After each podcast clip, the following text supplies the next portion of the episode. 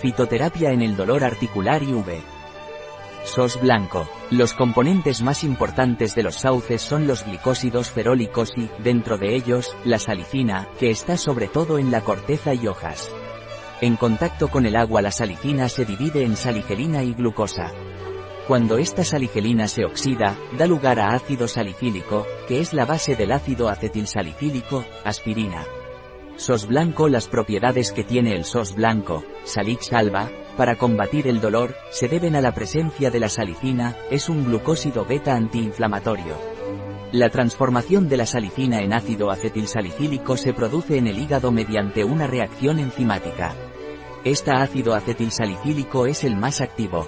Propiedades antiinflamatorio, Inhibe la producción de prostaglandinas y de tromboxanos, inhibiendo de manera irreversible las enzimas ciclooxigenasas. Antipirético, contribuye a bajar la fiebre reduciendo la producción de prostaglandinas en el hipotálamo, regulador de la temperatura corporal. Analgésico, reduce el dolor bloqueando la producción de hormonas responsables de mensajes transmitidos a los receptores del dolor en el cerebro, de ahí su eficacia en migrañas y dolores de origen diverso.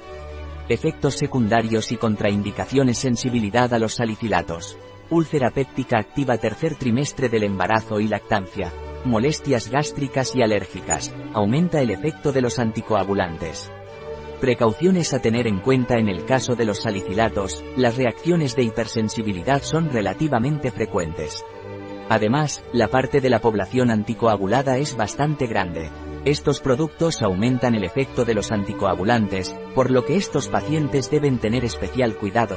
Existen productos comercializados de la corteza de Salix alba que contiene hasta un 50% de salicina, que finalmente se metaboliza en ácido acetilsalicílico. Se estima que 240 miligramos equivalen a 50 miligramos de aspirina.